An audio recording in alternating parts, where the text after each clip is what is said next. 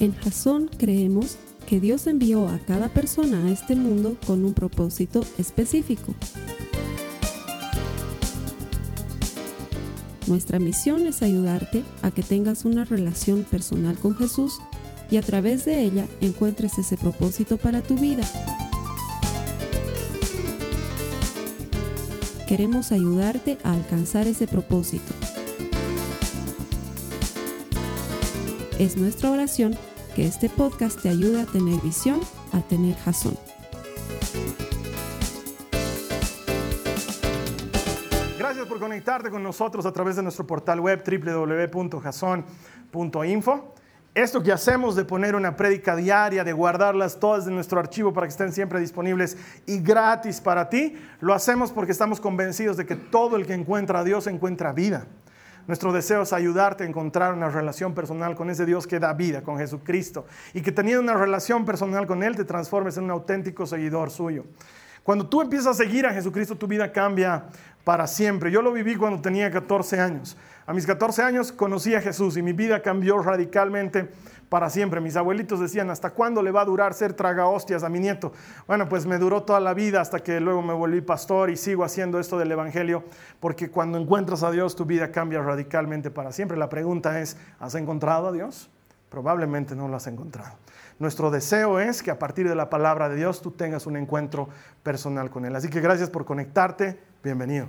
A las personas que vienen aquí todos los domingos, siempre les agradezco su presencia porque sé que podrías estar haciendo otra cosa. El domingo plantea muchas actividades interesantes para hacer, pero tú le apartas un tiempo a Dios y la palabra de Dios promete que Él es galardonador, dice. Él recompensa, Él premia a los que le buscan. Si tú has apartado un tiempo de tu domingo para venir a encontrarte con el Señor, Él te recompensa. Él siempre lo va a hacer. Así que gracias por estar aquí el domingo en la casa del Señor. Que el Señor bendiga el tiempo que le estás apartando y que el Señor te prospere en esta semana, te haga, manifiesta su presencia. Gracias por venir a Jason. Estamos en medio de una serie que se llama Revolución. La idea de esta serie es muy simple. Los principios del reino son revolucionarios. Las cosas que Jesús propone como modelo de vida son revolucionarias siempre. Todo lo que dice Jesús es contrario a lo que se nos enseña afuera de la iglesia. Y no porque la iglesia sea un círculo cerrado, sino porque Jesús vino a meternos en una corriente distinta, una contracorriente. Todo lo que Él enseña es distinto a lo que puedes aprender en cualquier lugar. Y sin embargo, Jesús dijo en su momento, no piensen que he venido a traer paz, sino que he venido a traer espada. Y en una casa un hijo se levantará contra su padre y una nuera se levantará contra su suegra. Pero por mi causa no por causas naturales. Porque no estarán de acuerdo, porque yo les enseño algo que es diferente. De hecho, la primera semana aprendíamos que para ser fuertes, la receta de Dios es ser débiles primero. Es reconocer que eres débil, es decirle al Señor, Señor, no puedo. Señor, soy débil. Y cuando reconoces tu debilidad, la Biblia dice que Él te robustece, que el Espíritu Santo nos ayuda en nuestra debilidad porque el Señor es grande, poderoso y temible y Él puede ayudar a los que reconocen que tienen necesidad de Él. La segunda semana, es decir, la semana pasada habíamos aprendido que la mejor manera de ganar es aprendiendo a perder primero. Jesús dice, el que pierda su vida por mi causa, la ganará. Pero el que quiera ganar su vida, la perderá. La manera que funcionan las cosas en el reino es al revés. Y lo que vamos a ver hoy también es al revés, es una revolución, es contrario a lo que los demás te enseñan. El tema de hoy se llama mucho con poco y vamos a aprender cómo Dios es el único que es capaz de hacer mucho con poco. Esto me hace recuerdo a lo que me pasó hace muchos años atrás. Te estaba contando desde el inicio que yo conocí a Jesús cuando tenía 14 años. Entonces empecé mi, mi vida con el Señor en grupos de jóvenes, que debe ser una de las cosas más lindas que le puede pasar a un joven porque yo me acuerdo que en lugar de llegar borracho a mi casa, yo llegaba con mi guitarra y con mi Biblia. Entonces mi mamá jamás en la vida pues me ha sentido olor a trago o olor a cigarros. Y aún así me reñía por llegar tarde mi mamá. Uno no puede satisfacer a los padres jamás. No puede estar a la altura nunca. Llegaba después de haber sanado enfermos y echado demonios y mi mamá me reñía. me acuerdo que en esas cosas que hacíamos entre jóvenes, formamos un, un servicio, un ministerio que se llamaba Servicio Social. Y la idea del servicio social era hacer eso, ir a atender a necesitados. Entonces nos dábamos modos, atendíamos niñas que habían sido recuperadas de la calle por hábitos de robo o prostitución y nos íbamos y nos íbamos a su hogar y les presentábamos sketches cómicos y les hacíamos cantar y les llevábamos comida y les enseñábamos de Jesús. Y luego nos íbamos a asilos de ancianos y nos pasábamos la tarde entera escuchándoles hablar a los viejitos y cuando ya era hora de irnos les hablábamos de Jesús un ratito y les regalábamos alguna ropa y nos íbamos. Y luego atendíamos a gente pobre en la calle. Me acuerdo que una vez hicimos una campaña en la que recolectamos ropa para bebés y para niños y nos dimos el trabajo de ir y juntarnos entre los jóvenes y lavamos toda la ropa porque mucha gente nos regaló ropa usada. Entonces la lavamos y la planchamos y la dejamos bien nuevita y la envolvimos en bolsas. Entonces parecía ropa de tienda y nos salimos. Mi papá me prestó su camioneta y nos fuimos entre unos 20 jóvenes a repartir esa ropa a lugares donde sabíamos que había gente pobre.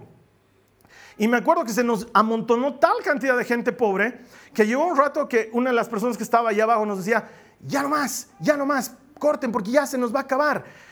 Y sin embargo nosotros metíamos nuestras manos y, veíamos que seguía saliendo ropa. Entonces una de las hermanitas que era la encargada de los costales, donde estaba la ropa, nos dijo, Carlos Alberto, ya párenla porque solamente tenemos dos, tres jueguitos más y ya no alcanza para más. Pero en ese momento la cantidad de gente se nos subió sobre la camioneta. Es bien difícil atender gente pobre, no es fácil.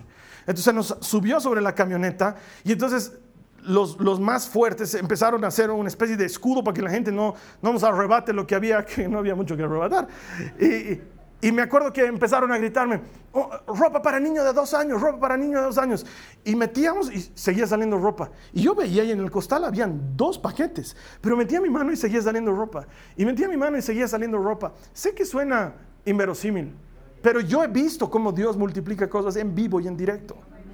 Lo he visto muchas veces. En campamentos de jóvenes, habíamos hecho nuestra planificación para ir 50 jóvenes y de repente nos aparecían 80 jóvenes. Por alguna razón nuestros campamentos eran populares. Y eso que eran en carnaval. A propósito lo hacíamos en carnaval para que los changos no vayan a farrear, no vayan a tomar. A propósito lo hacíamos. Y nuestro campamento era de 50 y el rato que estábamos haciendo eran 80. Es que le he traído a mi minguito, es que mi primo, es que no sé qué. Y se llenaba de, además, gente que no conocía a Jesús. De los 80, 30 conocíamos a Jesús, el resto había venido a ver qué pasaba en el campamento. Y les enseñábamos de Jesús y les hacíamos recibir al Señor. Pero al rato de comer decíamos, no hemos traído suficiente comida para todos. Y seguía saliendo comida de la olla. Y seguía saliendo comida de ella. Una vez hemos recogido lo que había sobrado de una olla de ají de fideo. 18 platos. Y todos habíamos comido hasta saciarnos. Entonces hemos salido a regalar platos de ají de fideo a los lugareños. Nosotros hemos visto cómo Dios multiplica las cosas las he visto en vivo. Él sigue haciendo esas cosas. Lo que pasa es que tal vez conforme nos volvemos más viejitos, empezamos a cuestionar un poco más a Dios y a decir, ¿realmente puede aparecer más aquí de video? O alguien no ha debido comer y por eso han sobrado 18 platos y empezamos a darle campo al enemigo para que siempre dudas en nuestro corazón. Pero Dios es un Dios que hace mucho con poco. Cuanto, cuanto menos mejor para el Señor. Él gana batallas con pocos soldados, él gana batallas sin armas. A él le, gusta hacer este tipo de cosas. Es un poco su estilo. De hecho, acompáñame a una de las citas más conocidas del Evangelio. Está en Mateo 14, los versos 15 al 21, por favor. Mateo 14, 15 al 21. Dice, esa tarde los discípulos se le acercaron y le dijeron, este es un lugar alejado y ya se está haciendo tarde Despide a las multitudes para que puedan ir a las aldeas a comprarse comida. Jesús les dijo, eso no es necesario. Denles ustedes de comer. Pero lo único que tenemos son cinco panes y dos pescados, respondieron. Tráiganlos aquí, dijo Jesús. Luego le dijo a la gente que se sentara sobre la hierba. Jesús tomó los cinco panes en trozos y se los dio a sus discípulos. Tomó los dos pescados, miró al cielo y los bendijo. Quienes los distribuyeron entre la gente fueron los discípulos. Todos comieron cuanto quisieron. Y después los discípulos juntaron 12 canastas con lo que sobró. Aquel día, unos cinco mil hombres se alimentaron, además de las mujeres y los niños. Probablemente ya hayas escuchado este pasaje muchas veces. Es el más conocido de la Biblia, quizás. De hecho, me acuerdo que una vez un profesor de religión me hizo renegar cuando estaba en colegio. Yo ya era cristiano, ya conocía al Señor, y el profesor nos dijo, lo que pasó en este milagro es una muestra de la solidaridad de la gente. Porque así como este niño sacó cinco panes y dos peces, luego otra señora también sacó unos cuantos pececillos, y otra señora sacó también unos cuantos panes, y un señor había traído unas galletitas, y así compartieron, y por eso sobraron dos de cestas. Y yo me acuerdo que le dije, no, no fue así. Porque si fuera así, la Biblia lo diría. Solo habían cinco panes y dos peces. Dios hizo un milagro. Es que el milagro es la solidaridad de la gente. No, eso no es milagro, eso es normal. Lo sobrenatural es que Dios haga mucho con poco. Y lo interesante de este pasaje es que cuando le dicen a Jesús, solo tenemos cinco panes y dos peces, Jesús nos dice, ah, cierto, ¿no? Pucha, grave, realmente, ¿qué se puede hacer con tan poquito? Si los despacharemos nomás. Buena idea, Andrés, los despacharemos. Sí, porque con cinco panes ni a nosotros nos alcanza. Es más, ustedes también váyanse a su casa. Nos vamos a quedar, Jacobito y yo, vamos a compartir sus panes y sus peces. Y ustedes no, no, no dijo eso. Jesús dijo, dénmelos. Lo poco que tienes, dámelo. Sirve. Funciona. Tampoco dijo, no, no, no, a ver un ratito. Yo les he dicho a ustedes que les den de comer, no a Jacobito. ¿Por qué le están quitando sus panes y sus peces? Su mamá le ha mandado su lancherita, no le quiten. Después va a tener problemas y va a decir unos abusones, pescadores, me han quitado mis panes y mis peces. ¿Y quiénes son? Un tal Jesús y yo voy a tener problemas.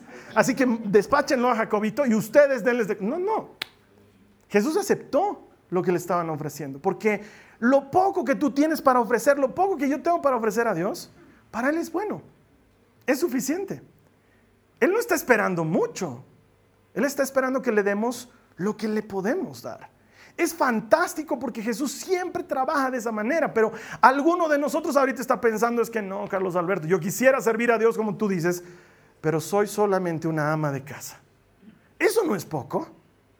Eso es harto en manos del Señor. Él lo puede transformar en una cosa espectacular. El problema es que tú piensas que es poco para dárselo. Quizás dices, es que no he pasado muchas clases de Biblia. De hecho, eso que estás diciendo, Carlos Alberto, de, de la Escuela de Formación y Exploración Bíblica, me encanta porque yo no sé mucha Biblia. No he pasado muchas clases. Entonces quisiera servir más al Señor, pero siento que tengo poco para dar. Me aterra que alguien me pregunte algo. Me aterra que alguien me pregunte cosas que no sé. Es más, siempre me he preguntado si Adán tenía ombligo o no tenía ombligo.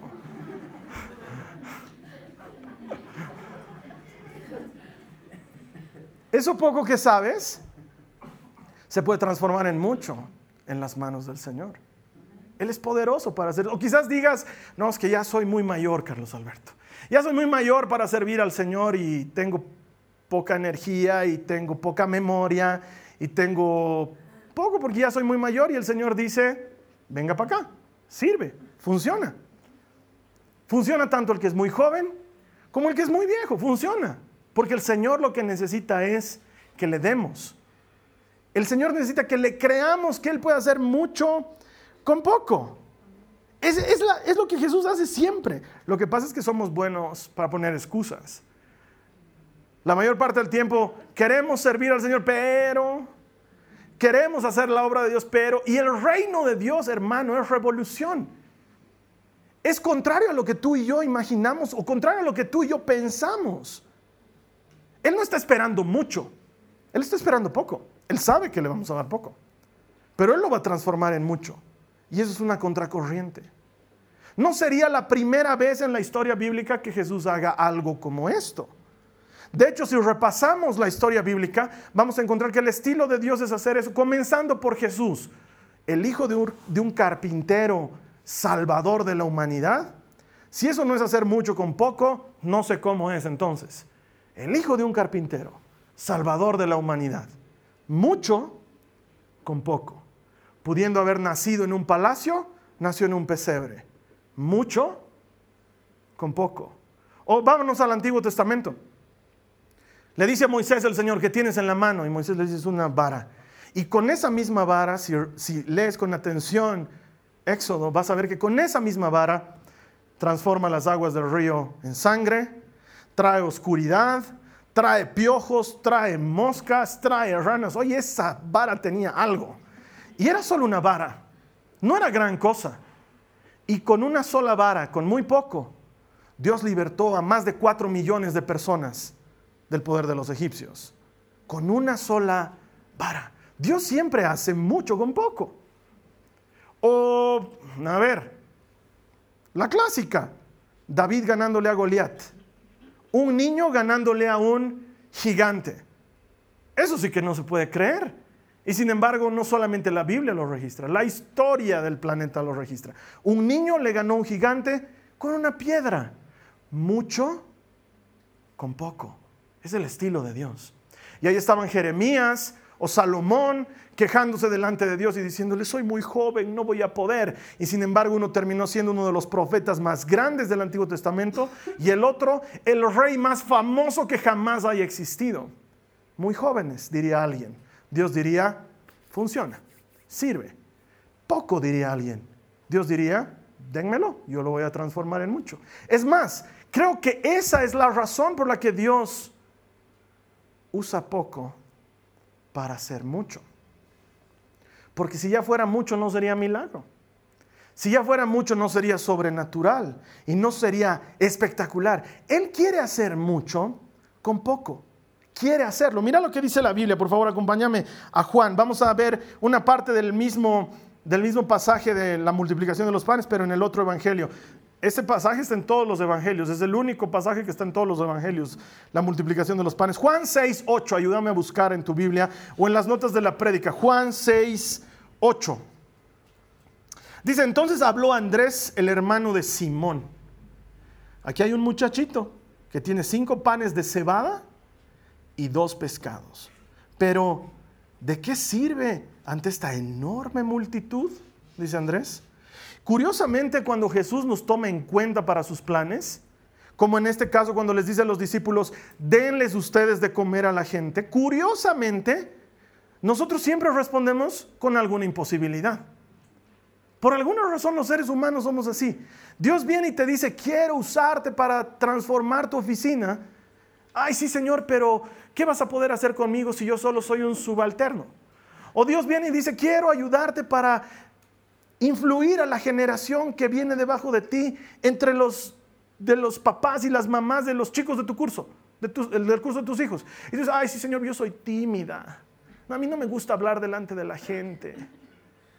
Siempre tenemos alguna imposibilidad. Como Andrés que le dice, pan de cebada, pececitos, ¿qué es esto para tanta gente?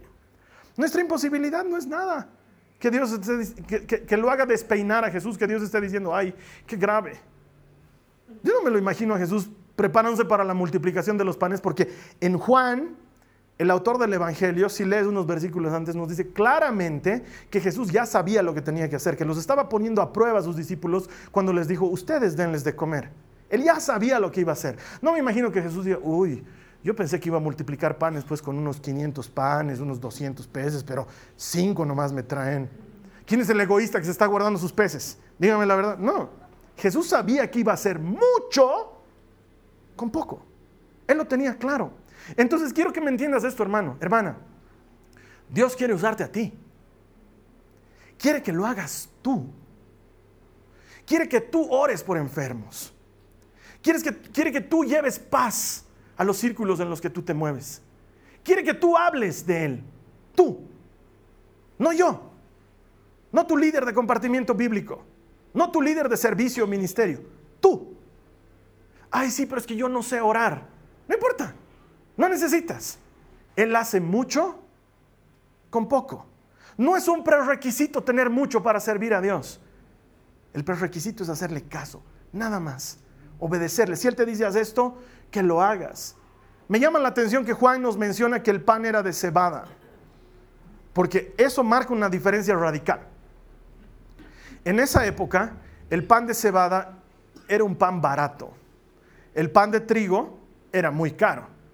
Hoy en día las cosas han cambiado un poco porque como los gringos han plantado tanto trigo antes de la Segunda Guerra Mundial, nos han hecho creer al planeta entero que hay que comer trigo.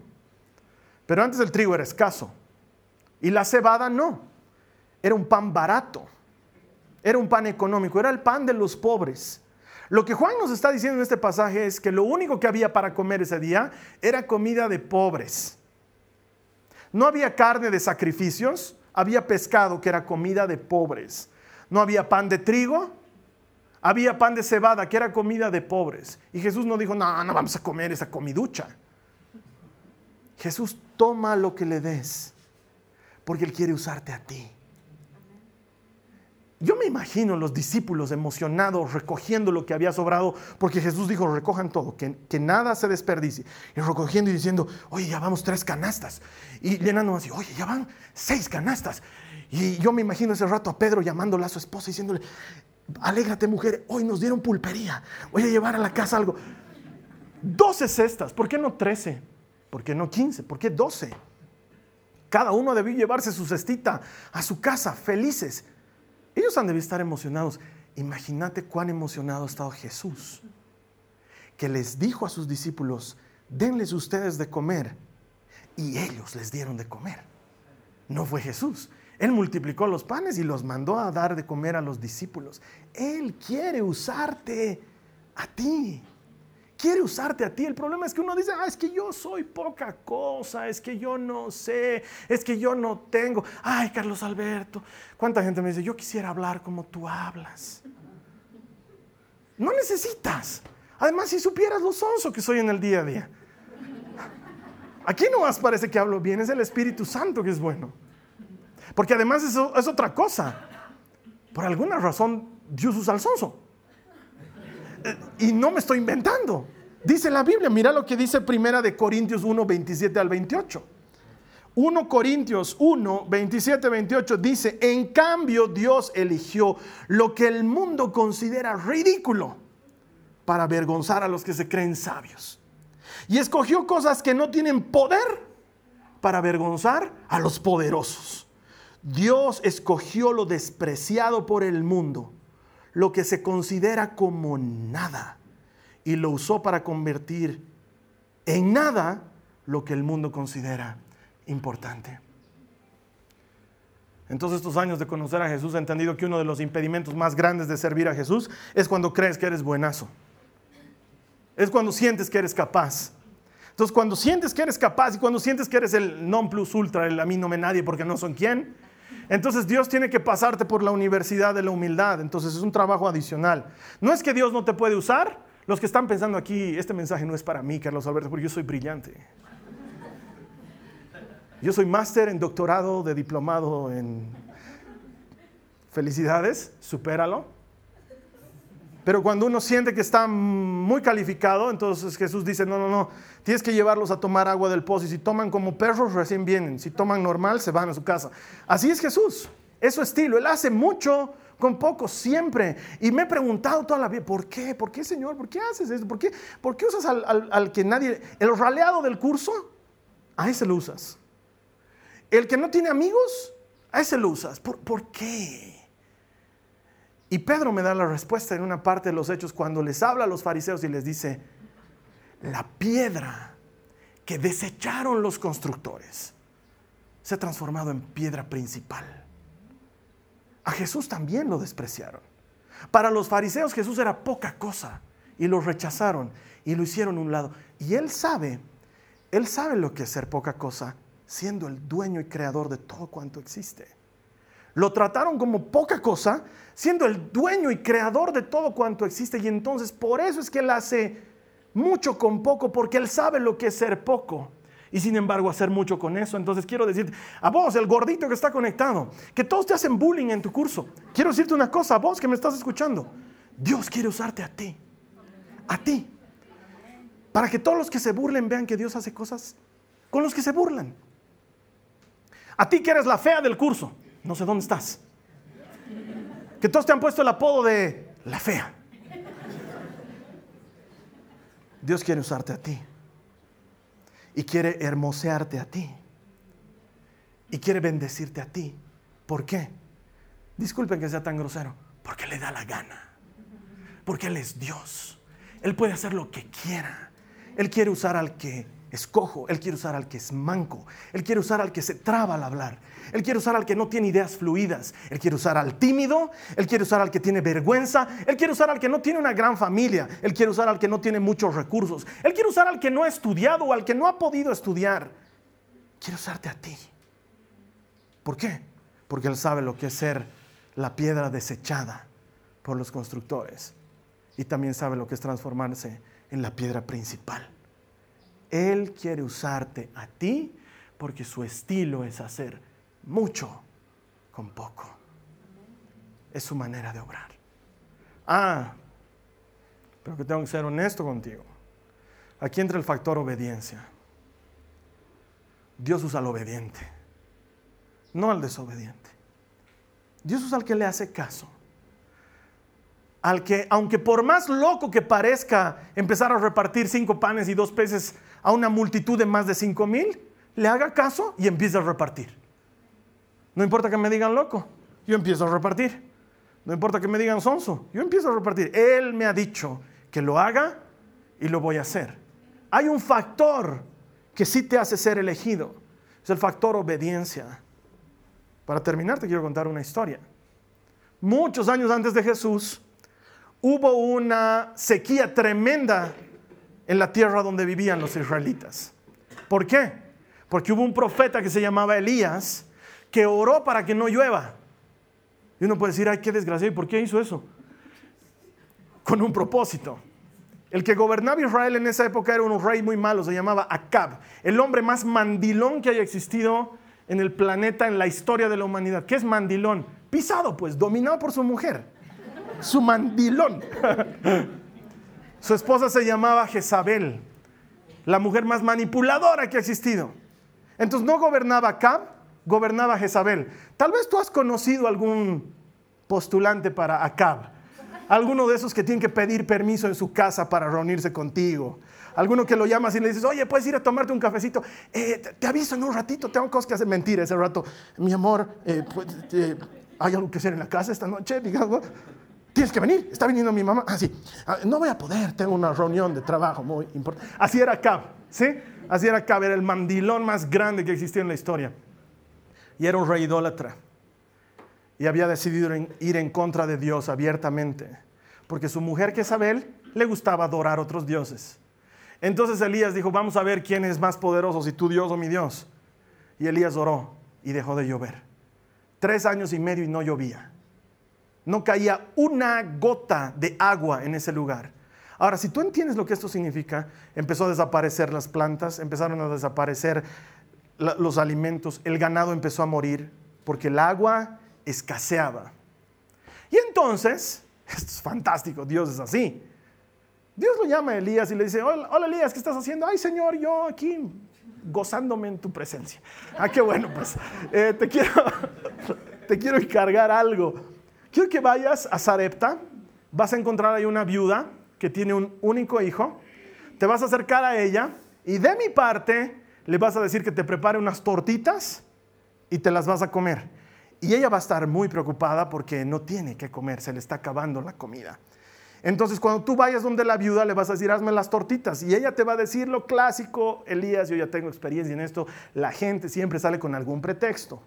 La obediencia no es inmediata, hay que trabajarla. Entonces, te va a decir, ay, no, porque mira, no tengo aceite, no tengo harina y nos vamos a morir de hambre. Y entonces tú le vas a decir, dice el Señor, si tú me haces las tortas, no aceite ni harina hasta que yo diga, y vas a comer por muchos días.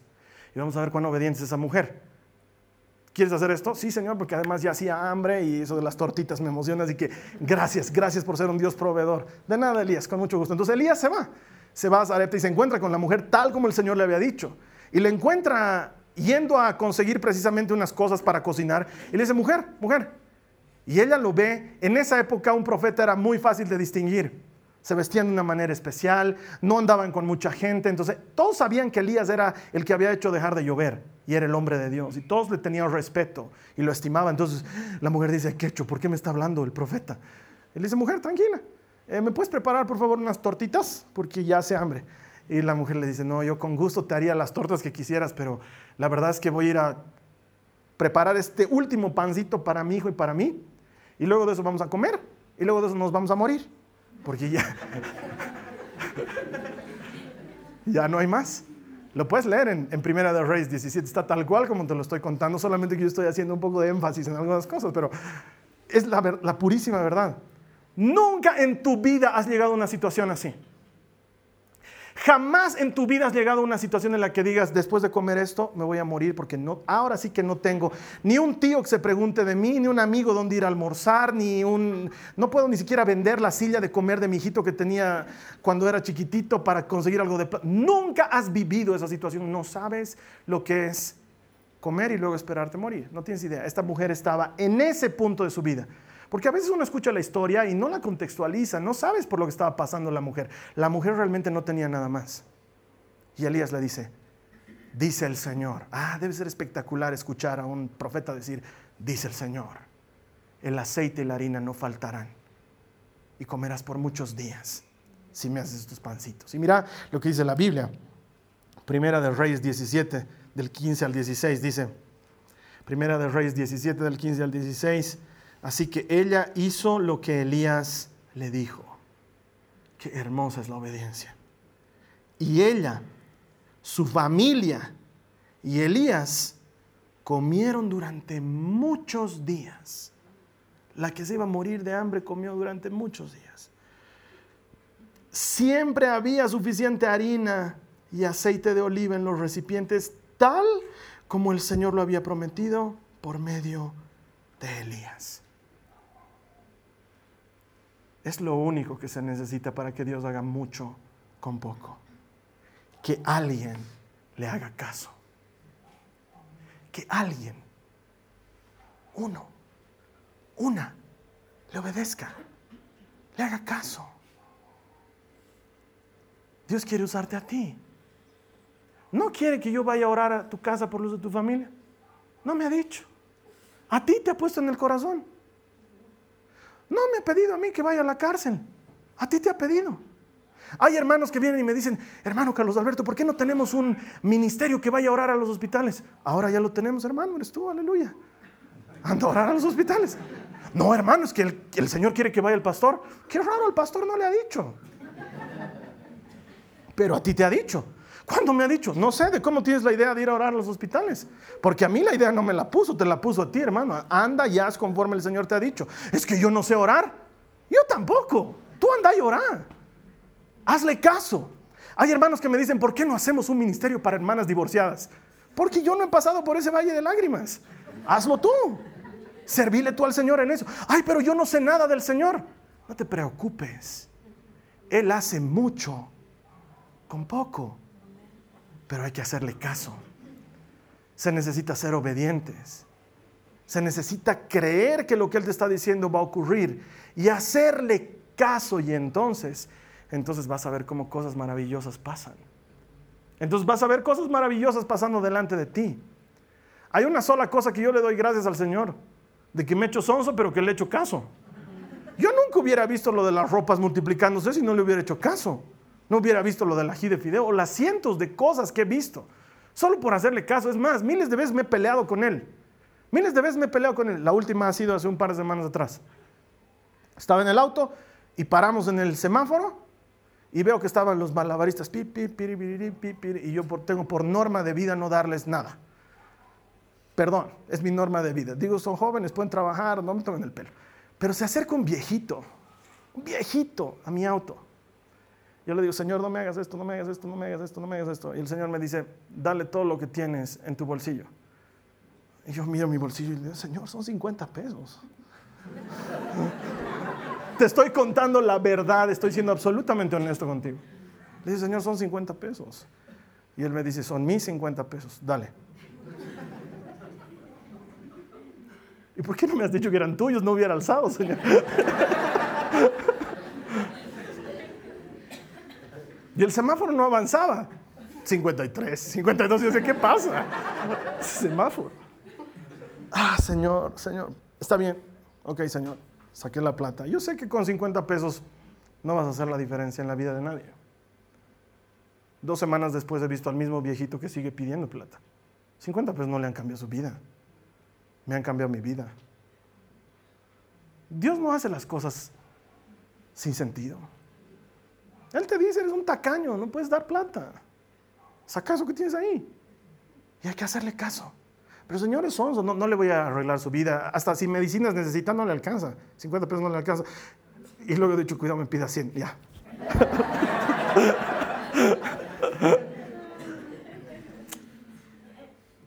Solo hay que hacerle caso. Solo hay que hacerle caso. El Señor te dice que hagas algo. Quiere hacerlo por medio tuyo. Cuando Él les dijo a los discípulos, denles ustedes de comer, no había estado bromeando.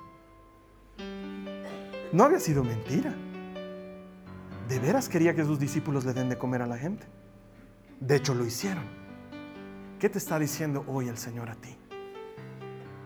Mientras tú y yo hemos estado compartiendo la palabra, ¿qué te ha estado diciendo el Señor? Tal vez te estaba mostrando alguna familia. Tal vez te estaba mostrando alguna persona. Tal vez no es que tienes que orar por alguien.